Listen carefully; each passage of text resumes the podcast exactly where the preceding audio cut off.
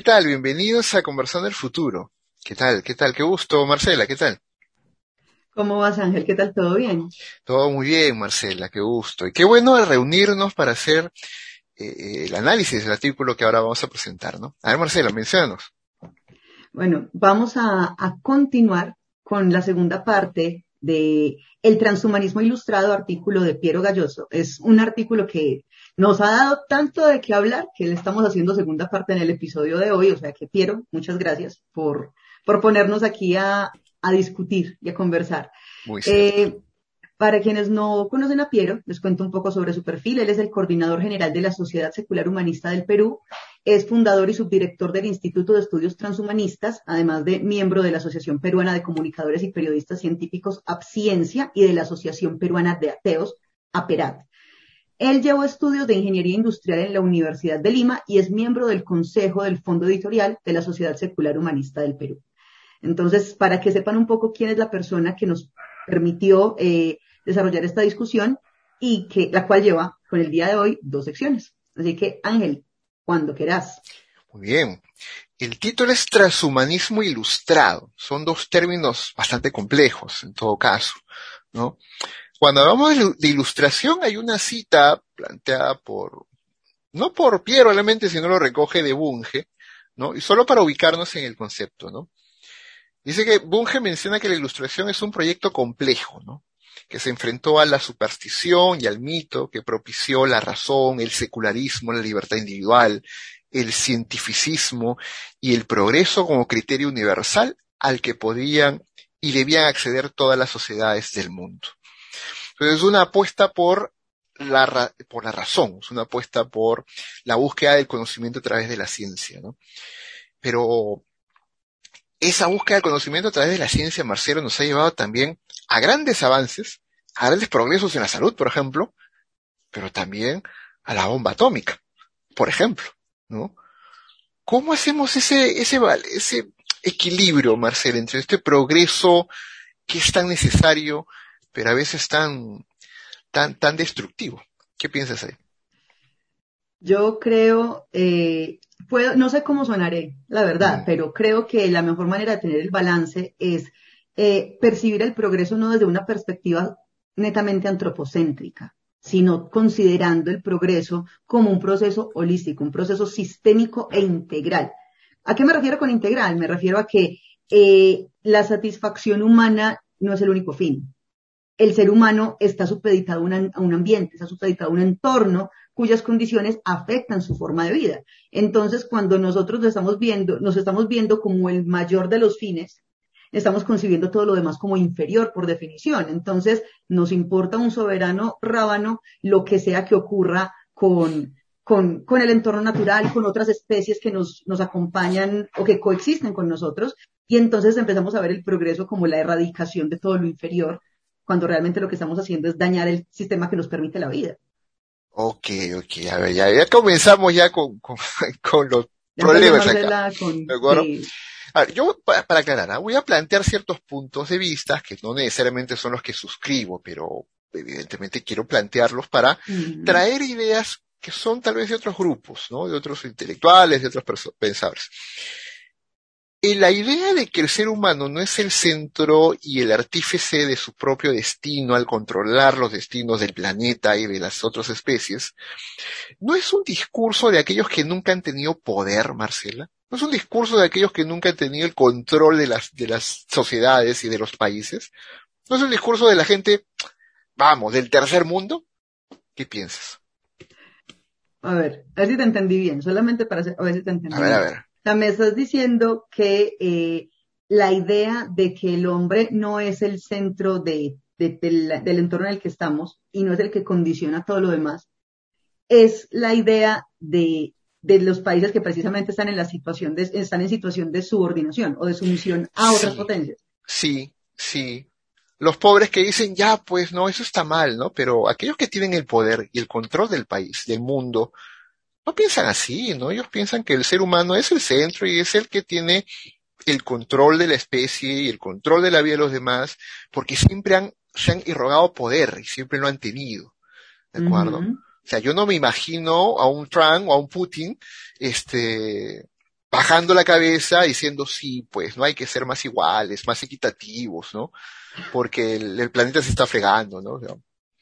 Pero es que también depende de lo que vos, de lo que vos concibas en tu idea de poder, o sea, si, de hecho, si nos ponemos a analizar, eh, anteriormente eh, hubo muchas comunidades circulares, en donde, en donde los roles eran flexibles o líquidos. Digamos, dependiendo del desempeño que se necesitara de la comunidad, en un entorno determinado, fuera la casa, fuera la recolección, fuera la construcción, lo que sea, el rol podía cambiar. Cuando el rol se empezó a hacer fijo, es que empezaron los problemas, porque empezó un combate por la defensa del poder. Pero cuando te das cuenta de que, por ejemplo, no, no estamos hablando tanto como de equidad, pero sí de flexibilidad. Si yo estoy, estoy liderando un país, estoy acompañándolo en, buscando el desarrollo, ¿A qué me refiero con desarrollo en este caso? A la disminución de las brechas económicas, las brechas educativas y demás pero si me toca entrar en un ambiente de guerra, pues tengo que asumir, o sea, y yo nunca he combatido en la vida, yo tengo que darle el liderazgo a las personas que tienen esa competencia para poder tomar las mejores decisiones. Mm. Un, un, Putin, la verdad de Putin no hablo mucho porque, mm, digamos que no es tan visible como un Trump, que es más escandaloso. él, él, alumbra, y no, lo, y no lo digo en el mejor de los sentidos, pero él alumbra. Entonces, digamos que la figura de Trump es una figura que quiere asumir un, digamos, un poder total sobre algo para mostrarse como única cabeza, como la cúspide de una comunidad, y lo cual significa que todos los demás están por debajo. Pero estoy segura de que él jamás ha estado en un conflicto armado.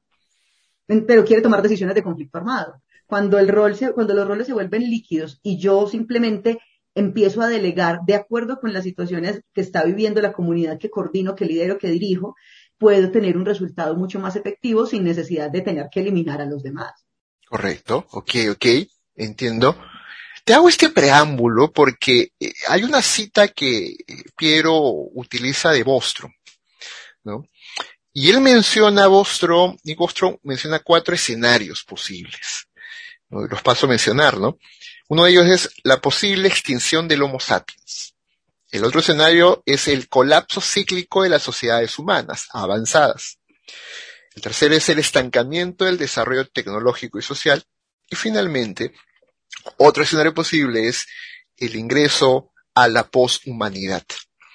En cualquiera de esas posibles situaciones, a excepción del el colapso de las sociedades humanas avanzadas, necesitas orden, necesitas jerarquías. Necesita gente que comande, que dirige, que tenga el control de, las empresas farmacéuticas, por ejemplo, ¿no? Que son las que van a pautar, van a pautar el nuevo desarrollo genotípico, ¿no? O de la, del tráfico de genes, como planteas en algún momento tú, ¿no? El genotráfico, sí. El genotráfico. Entonces, eh, esto del, del, del, transhumanismo y del humanismo es muy romántico, ¿no te parece, Marcela? Bueno, digamos, pero realmente toda la, todo proceso de innovación fue romántico al inicio, porque parte de una idea de cambiar una realidad para hacerla mejor, eh, en términos humanos. Y cuando digo humanos quiero decir de la especie humana. Eh, sí estoy de acuerdo en que, en que estos escenarios implican un orden, pero eso no quiere decir que el orden sea rígido. O sea, yo, yo puedo tener una estructura clara, sólida, pero que puede moverse en su interior, se puede reorganizar como si fuera una estructura cristalina en un, en un material, en un sólido, en un metal particularmente, se puede reorganizar de acuerdo con las circunstancias que esté enfrentando la sociedad. Como ocurre con un tratamiento térmico en un acero, por ejemplo, que si vos necesitas que el material esté templado, eh, necesitas una alta dureza, una alta resistencia, lo vas a templar. Entonces tienes que someterle un calentamiento extremo y luego enfriarlo así a la maldita sea para que, para que, para que no tengan tiempo de moverse los átomos en su interior. Pero si lo que querés es algo flexible, que sea dúctil, que sea maleable, lo que le haces es un recocido, que es que lo calentas despacio, como, como prepararlo a las brasas. Lo calentas despacio y lo dejas enfriar lentamente, el arreglo se hace con tiempo. Entonces, si nosotros vemos la estructura como algo que puede eh, arreglarse de acuerdo con las circunstancias y sé qué tratamiento debo aplicar, el orden no se pierde, simplemente se reconfigura en su interior para dar la mejor respuesta al reto que tenga. Pero, pero ese es en el caso, Marcela, de, líderes que tengan tu perspectiva. Pero cada vez que te escucho, mira, hemos pasado por asignarnos, o asignarme, ¿no? Primero, condiciones este, no humanoides, ¿no? De animal, ¿ok? De, vaca. Por todo un zoológico, tal cual. Sí, por todo un zoológico. Luego, he dudado de tu humanidad, creyendo que eras una extraterrestre. Ey, sí, vos me dijiste que yo era un alien. Sí, un alien. okay. Y ahora que te considero una romántica, una romántica de gran ilusión sobre nuestra especie. Ahora el escéptico soy yo de nuestra especie. ¿No crees realmente que esta forma dúctil, esta forma, me hacías recordar un libro de Nikolai Ostrovsky sobre así se templó el acero, sobre la fuerza de cómo se generó la Rusia antigua, ¿no? Eh, ¿Crees realmente que nuestras democracias van a poder entender, asumir una conducta o una perspectiva transhumanista de manera saludable?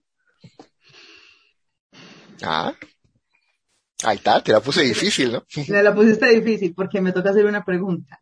¿En el ah. corto, en el mediano o en el largo plazo? E, en el, no, en el largo plazo ojalá que tengamos vida, mujer, en realidad. Ah, no, pues a este paso como estamos nosotros. En el, piensa en el corto plazo nuestras democracias. Ah, no, en el corto plazo no creo. Además porque toca romper una inercia política increíblemente, increíblemente dura de romper. O sea, esta, eh, de hecho, aquí en América Latina, y me y da tristeza decirlo, pero es que así es, eh, nosotros somos muy dados al status quo. Entonces, como si queremos asumir un, el reto de, digámoslo así, hacer líquida, hacer líquida nuestra, nuestra estructura, vamos a ver que nos va a tocar romper un montón de, un montón de articulaciones totalmente calcificadas que tenemos al interior y eso va a doler. Entonces, ¿qué va a decir la gente? No vemos el cambio en ninguna parte, volvamos a donde estábamos, porque donde estábamos estábamos mejor y veíamos alguna cosa. ¿Qué? Nada, pero era lo que estábamos acostumbrados a ver. Entonces, tengo, con todo el dolor, me toca decir, eh, sí, esto sería genial, pero en el corto plazo, aquí en América Latina, no lo veo. Triste, pero no lo veo. Imaginas, ¿no? O sea, ya estamos viendo pues una situación bastante calamitosa, ¿no? En el corto plazo. Pero la tecnología no se detiene. O sea, no nos va a dar Claro, no, no, no, nos va a dar respiro para que nuestros políticos o líderes que toman decisiones en nuestros países puedan asimilar todo este rollo de transhumanismo ilustrado o sea, yo imagino a nuestros líderes políticos transhumanismo ilustrado, ¿qué fumada es esa, no? ¿Qué es eso? ¿De qué me hablas? Pero ¿sabes qué? Ellos lo van a decir así, se van a desentender, hasta que en algún momento en el ejercicio de la democracia se presente un transhumano. Y ahí lo van a ver como una amenaza. Y van a decir, no, no, esta persona nos quiere robar nuestra humanidad, nos van a colonizar. ¿Por qué? Por esa ignorancia y por estar diciendo, se la fumaron verde. Yo me imagino unas elecciones en las que van a estar diciendo, por nuestros valores tradicionales, por la defensa de la humanidad. Así me lo imagino. Así me lo imagino. Ahí me imagino un a Trump, a una mezcla de Trump, Bolsonaro, ¿no? Una, una, ah, una gente así. Wow. Ay, no jodas. no, no te va. Me hiciste, me imaginé eso y me dio gastritis. ¿No? Hay otro concepto que desarrolla también el texto, ¿no? De Piero, que es la igualdad. Que lo anterior de Bostrom, aunque no lo crea el público que nos escuche, que nos ve, este, eh, estábamos hablando de progreso. la cita de Bostrom, hablaba de progreso, ¿no? okay. Pero ahora hay otro concepto de, igualdad, ¿no? Que dice... Espera un momentico, Ángel, te hago una pregunta fuera de tono. Eh, porque esto es un tema pesado. ¿Trajiste café? Eh, eh, no, no. ¿Quién viene a hablar de estos temas sin café? Pues, con eso. No, pues, no, me tiene que ser café colombiano, pues, mi amiga.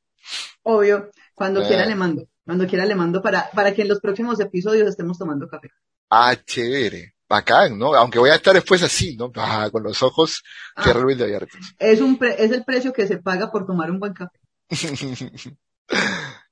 Mire, el transhumanismo adoptado y al cual nos es lícito decir que agrega tres dimensiones adicionales, plantea Piero, ¿no? El transhumanismo plantea la dimensión de la igualdad tecnológica, la igualdad moral y la igualdad de conciencia. Yo me quiero detener en la igualdad moral, ¿de acuerdo? Que en términos sencillos, ¿no? Él habla de que si los transhumanos son aquellas personas, individuos, seres humanos que han adoptado un mejoramiento de su condición fisiológica a partir del uso de tecnologías, de raíz siguen siendo humanos. Ergo, por lo tanto, debieran ser respetados en su eh, primigenia forma de ser, que son seres humanos. Y por lo tanto, hay que defender sus derechos humanos. ¿De acuerdo?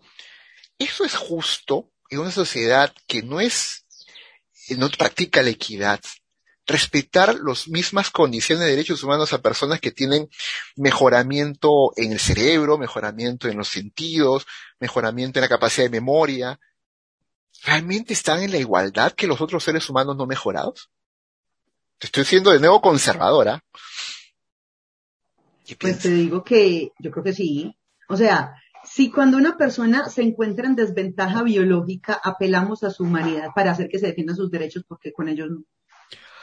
Pero tú lo has dicho, pues, mi querido Marcel, está en desventaja biológica y hay que Pero sigue siendo humano, pero, o sea, sigue teniendo una, o sea, o sea, es lo que, lo que, el argumento que se da ahí es, sigue siendo humano, simplemente que tiene unas particularidades en términos biológicos, pero su esencia humana no se ha perdido. En el caso del transhumano puede que tenga mejoras, pero sigue teniendo una esencia humana. Es como lo que ocurre, por ejemplo, hace tiempo con, con los procesos de, de seguimiento y evaluación al aprendizaje. Se empezó a trabajar con los niños que tenían dificultades, necesidades educativas eh, particulares y les estaban las estaban viendo antes como las desventajas que podían tener respecto de los niños con un rendimiento promedio. Pero ahora dentro de las necesidades educativas incluimos a los niños con capacidades excepcionales. Tienen mejoras, pero en esencia siguen siendo niños. Solamente hay que hacer procesos de adecuación o de eh, acuerdo con su proceso, pero manteniendo su coexistencia con, el, con la comunidad a la que pertenecen. ¿Por qué no con los mm. transhumanos? Ya, ahí hay una cuestión de raíz diferente. Ojo,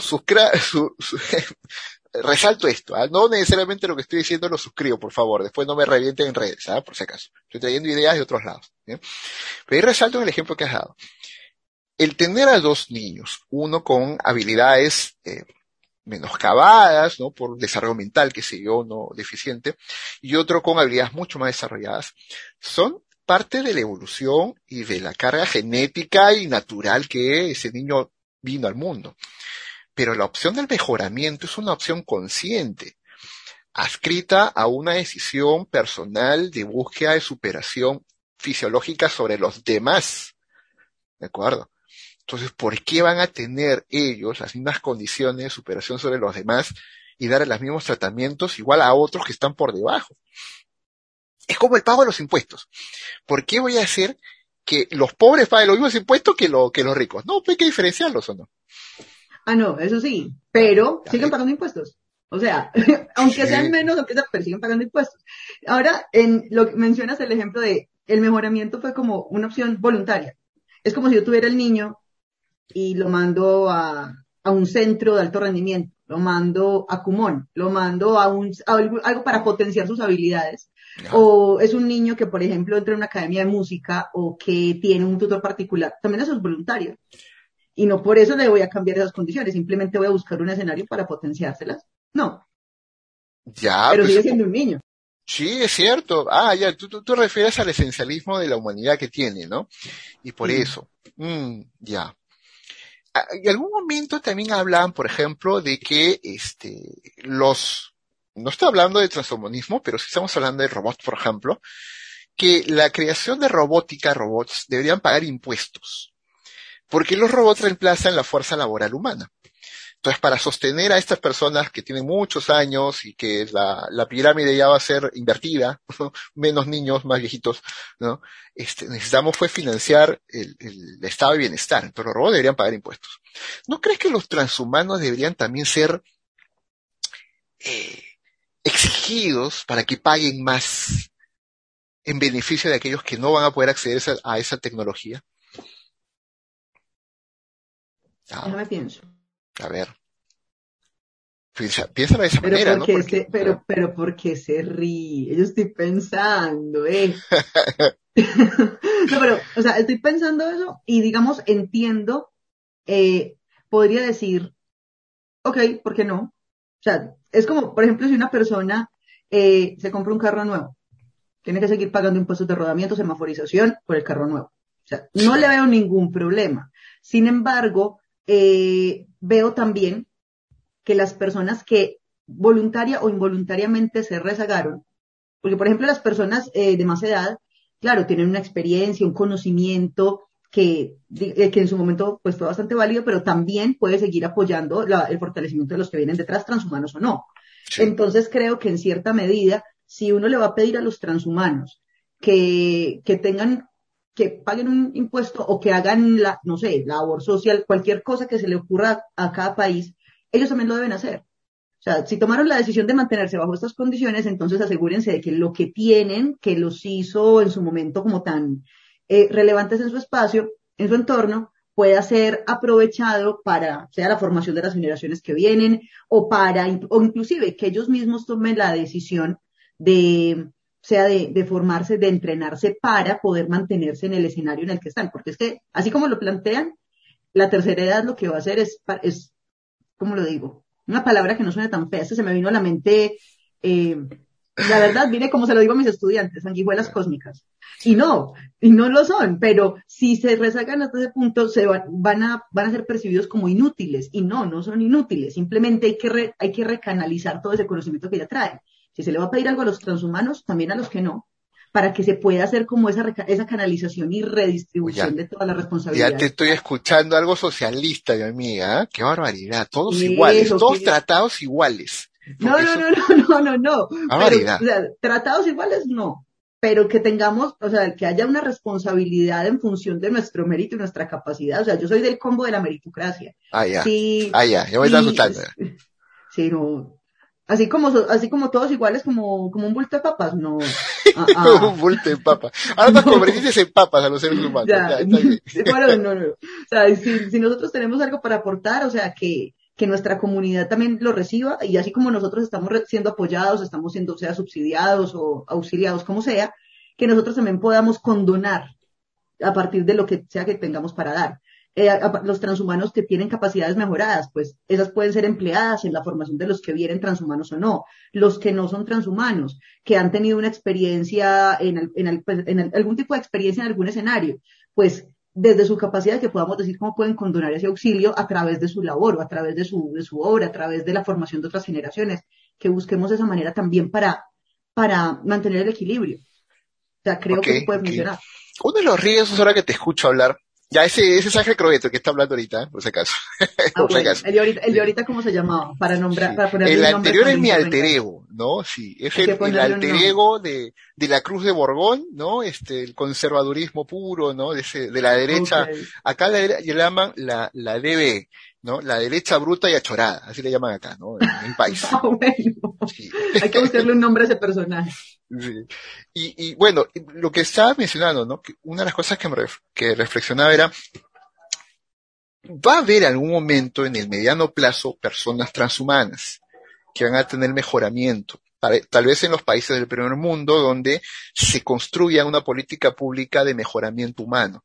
Nuestros países todavía estamos en pañales, ¿no? Pero eh, política pública razonada, planeada.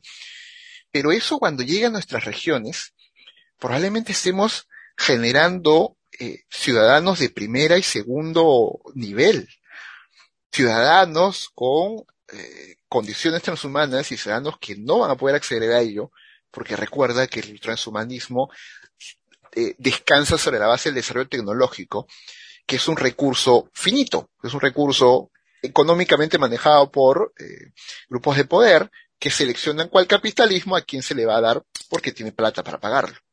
Entonces, vamos a generar de nuevo otra vez diferencias de clase, diferencias humanistas, no sé cómo llamarlo eso. Es que, si es que, o sea, no sería como, sería como un sistema de cibercastas, pues, o sea, porque. Cibercastas, que voy, oye, a ti te voy a grabar, ¿eh? Está, está grabado así, ¿eh? ¿Eh? Genotráfico y cibercastas, H, apunta, apunta ese término. Es que, es que realmente lo que, lo que decís me pone a pensar, y, y precisamente el ejercicio, eh, el monopolio tecnológico, iba a decir la palabra monopolio porque cuando algo nuevo llega precisamente es tomado y desarrollado por, por una, una élite, que es la que puede decir, vos puedes pagar y, vos puedes pagar, vos no puedes pagar.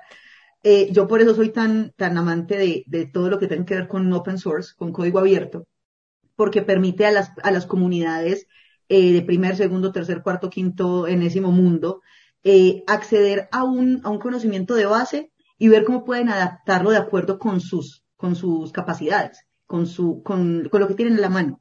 Entonces, eh, creo yo que, que para poder evitar eso tendríamos que hacer una apertura, una apertura de, de este conocimiento de base para poder generar un, un sistema transhumano abierto, o sea, de, de posibilidades más abiertas. No quiero decir que sin regulación, pero sí que, que una persona que se encuentre, por decir algo, en las zonas rurales de Colombia, en mi país, eh, con el apoyo de personas que están en la zona urbana, puedan llevar ese tipo de tecnología a estos lugares para resolver las situaciones de esta comunidad, pero con los materiales que ellos tienen, con alternativas de construcción, que si no tengo acceso al, al tubo de cuarzo que solamente venden en China Taipei, aquí diciendo cualquier bobada, yo pueda mirar alternativas que puedo crear con, mis propios recursos.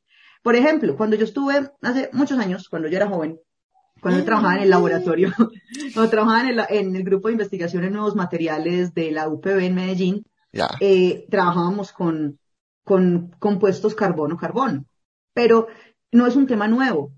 Pero ¿qué pasa? Que los materiales compuestos de carbono eh, necesitaban muchos sustratos, muchos materiales que siempre eran importados, claro, de los países que más los generaban. Mm. Y la investigación versaba en qué? En cómo generar materiales con prestaciones mecánicas, eléctricas, que pueden competir con esos materiales comerciales, pero con los recursos de acá. Y fue una investigación bastante fuerte, pero, pero trajo muy buenos resultados. Entonces se podían crear nanotubos de carbono, multicapa, monocapa, con, con hidrocarburos de acá se podían hacer materiales que eh, tribológicamente eh, competitivos para frenos de avión, para, incluso hasta para transbordadores espaciales, con breas de acá. No teníamos que estar importándolas desde España o desde Alemania. Entonces creo que para eso es que es importante, eh, para eso me parece que es súper genial la idea de, de, fue madre, abramos todo. Con regulación, pero abramoslo. Antes de, que antes de que la mano negra de, del tráfico y del cibertráfico se ponga a a, dividirnos y después nos pongan guerra todos con todos. Claro, el cibertráfico, el genotráfico, que pueda generar castas. ¿Cómo le planteaste tú? Cibercastas. Cibercastas, alucinante, a esa hipótesis. Ya me, me, imaginé ya en la segunda versión de este juego Cyberpunk con Ken Reeves, pero con cibercastas. cibercastas. Lo juego, lo juego a ver cómo me va. Es cierto, es, es, pero eso implica fortalecer pues nuestras democracias, ¿no? Para que ese código abierto no se convierta pues un Snowden o un, Wikileaks, ¿no? Que, que no sé qué tan nocivo o realmente bueno es abrir todo de todo, ¿no? También. No, eso toca hacerlo gradual, como pelar una cebolla. Ver primero qué, qué, qué se puede empezar a mostrar, qué, qué se va a necesitar primero para que se pueda acceder y empezamos a generar como una dinámica de construcción y de apertura y apenas eso esté cubierto podemos pasar al segundo nivel, porque si abrimos todo de una, eso es como, es como si me, como si me, como si me fuera a tomar un vaso de agua y me abrieras encima todo el galón y me lo echaras encima, o sea, es demasiado. tiene que hacerse por pasos. Claro, no, y además, hace una metáfora, ¿no? Es como eh, eh, hacer que un adolescente quiera beber, ¿no? Y, le pones todo el alcohol posible ahí y le dices que, que tomen fondo blanco. No sé si así le dicen en Perú, ¿sabes qué es fondo sé. ¿Cómo es el fondo blanco? ¿Qué? ¿De golpe? un solo trago. De golpe ah, sí, qué bravo. No, en, Colombia se le dice fondo blanco. No, aquí imagínate algo así, ¿no? Y lo que nos puede ocurrir con este abierto, esta, cultura del código abierto completamente sería que nos vamos a embriagar, ¿no? Sí, sabes que sí, porque nosotros no nos, nosotros no nos regulamos. claro, porque no hay regulación. Exactamente, y somos muy dados a, a consumir y consumir, ah, es gratis. y no sé si, eh, hace mucha parodia de eso, en México, en Perú, dicen, un latinoamericano que se respete, ve que hay fila y se pega porque van a dar algo. Y no, no dudarían que eso pasaría acá. O sea, simplemente agarrarían sin conciencia de lo que están consumiendo y podrían quedar totalmente hastiados y sin comprender realmente qué está pasando. O sea, toca hacerlo gradualmente y con un proceso de formación juicioso y sin vísceras. Claro. Entonces, mira, ese, eh, ese eh, transhumanismo ilustrado, ya para ir cerrando, implica una... No, ya se acabó el tiempo. Sí, sí, sí. Ah, como así. Ah, imagínate cómo, cómo viajar en este, en este torbellino intelectual, ¿no? Pero ya está grabado los términos que has estado planteando. que hay que desarrollarle, ponerle contenido teórico y vas a ver cómo funciona ese un artículo. ¿ah? Fácil, ¿ah? Voy a decir Madín Marcela Gómez. Así voy a decirlo, ¿no? Eh, para, para ir cerrando, ¿no? Esto el transhummanismo ilustrado eh, implica una profunda reflexión ética, una profunda reflexión de, de valores, de, estructuras de gobierno, de, de, líderes políticos, de instituciones educativas, instituciones que regulen el proceso. Es un chambón enorme, querida Marcela, ¿no? Ideas finales, Marcela, ¿qué piensas? Se necesita. Y para que eso se pueda hacer, nosotros necesitamos, no sé cómo ocurre en, tu país, pero al menos en el mío, eh, ahí no hay como tan, no están como, como tan claros los perfiles para muchos puestos de liderazgo y de gestión del país. Mm. Entonces, o sea, puedes postularte siempre y cuando seas ciudadano. Ok, bien, pero estás cualificado para eso. Estás preparado para. Si nosotros queremos darle un norte, un norte realmente eh, claro, objetivo a, nuestra democracia, necesitamos que las personas estén formadas para, pero que estén formadas y que hayan producido algo. ¿A qué me refiero con producido algo? Han investigado o han, o han generado iniciativas, no simplemente el mero título, porque la verdad, y voy a ser muy franca, eso se puede falsificar. O sea, necesitamos una evidencia concreta de que has estado involucrado en el cuento y que conoces lo que la población necesita para que podamos empezar a darle un toque más ilustrado, más formado, más eh, realmente serio en esta construcción, eh, de manera que valga la pena eh, que la transformación se pueda hacer de una manera mucho más organizada. De otro modo, vamos a terminar agarrados del pelo y vamos a seguir tomando decisiones con las vísceras, con la primera impresión, sin fundamentarlas y de la manera más anti-ilustrada posible. Es cierto. Con Marcela Gómez hemos tenido este espacio de conversar del futuro, así que ya nos estamos encontrando en otro capítulo. Bye bye bye. Chao, chao.